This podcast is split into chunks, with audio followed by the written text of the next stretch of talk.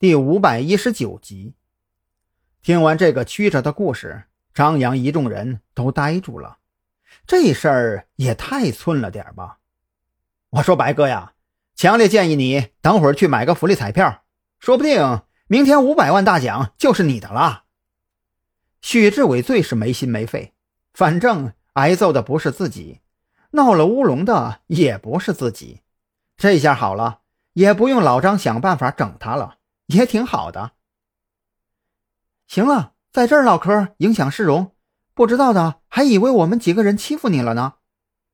蓝雨桐发现周围路过的人都用异样的目光打量着自己一群人，赶忙开口让他们都先上车回酒店再说。回到酒店之后，王啸天从车上取了外敷的消炎药，给白若萱脸上、身上的伤口进行简易处理。还真是倒霉了，狗爪罗没弄到不说，我现在这副模样，明天怎么去给人送礼呀？白若萱照着镜子，脸上满是忧伤。小白呀，你先不要着急嘛。既然刑警那边对王彦凯家的别墅进行布控了，这说明啊，他老婆身上应该是有什么问题。你这会儿着急也没有用，这狗爪罗呀，我看八成是悬了。赶紧想想办法，弄点别的礼物凑合一下吧。王啸天给白若萱处理完伤口，也是好言劝慰。饶是他都觉得眼前这位实在是太惨了。不应该呀，王艳凯他婆娘就是个渔村的姑娘，能有什么问题啊？白若萱还是想不通，她总觉得自己忽略了什么细节，可偏偏这会儿。满脑子都是狗爪罗，除了这个之外呀，是啥都想不起来，啥都记不清楚。眼看白若萱这会儿根本无法正常交流，一众人也只好你一句我一句轮流劝慰，直到白若萱实在受不了这群唐僧，匆匆打了个电话，让人开车来接她，就从酒店离开了。至于说他从码头离开时开的那辆车，这会儿。还停在刑警队的院子里呢，作为白若萱妨碍公务的罪证。等白若萱走后，王小天一屁股坐在沙发上，他觉得自己嘴皮子都快磨薄了两层。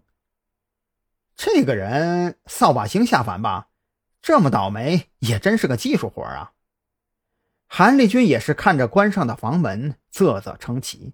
他觉得来山南市这一趟来值了。高档酒店住着，免费的游轮玩了，临了还给赠送了一场单口相声。行了，你们别把自己的快乐建立在别人的痛苦上，你们不觉得这其中有问题吗？张扬这会儿倒是一本正经起来，从白若萱的话中，他越发觉得这个三星海鲜加工厂背后另有隐情，心中有所怀疑。张扬也就很快付诸行动。他回到自己的房间，开始搜索三星海鲜加工厂的大概情况。没成想，这一搜索还真给吓住了。三星海鲜加工厂的老板，也就是那个王彦凯，本是渔民出身，青年时期就表现出极强的商业头脑。那会儿国内还没有非法募资这个说法，他挨个游说渔村的家家户户。把村里各家各户的小破船全都卖掉，各家各户又拼拼凑凑拿出了所有的积蓄，购买了一艘中型的半自动渔船。在那个年代，附近渔民都还停留在柴油机渔船手动撒网捕捞的程度，他王彦凯就已经朝着蔚蓝大海的深处进发。凭借着较为先进的渔船和半自动捕鱼装置，他们村的收获。比其他几个村加起来都要多。